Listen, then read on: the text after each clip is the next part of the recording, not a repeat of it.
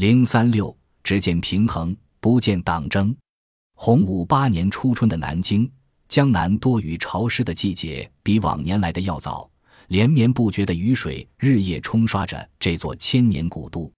这是一个乍暖还寒的清晨，一辆破旧的牛车缓缓地驶出南京聚宝门，在这辆车上载着一位风姿俊雅的老者，此人就是刘基。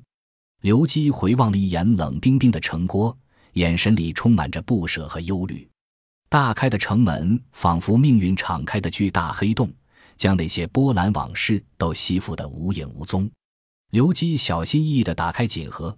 取出朱元璋赐予他的那道圣旨，御赐归老青田诏书，又仔细地看了一遍。朱元璋赐给刘基的还乡告，御赐归老青田诏书，可以视为对自己与刘基君臣一场的总结。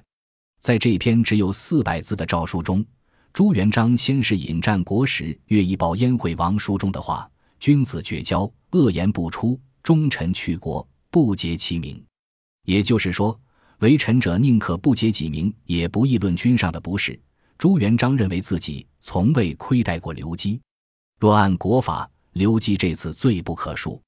鉴于刘基追随自己以来屡立功勋，故而夺刘基成义伯之路，而保留成义伯之名，已是宽严得当。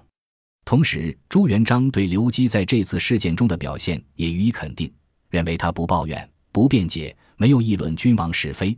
所以决定放刘基南归，以尽天年。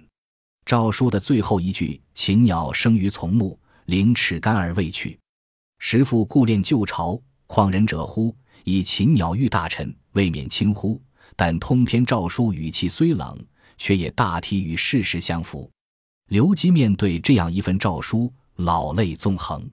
回想开国之初，君臣如鱼水欢头，到最后竟然猜忌如此。刘基不免心灰意懒，朱元璋这么做，也就是要让刘基这样的开国功臣们看到一个真正的帝王朱元璋，而不是他们的战友朱元璋。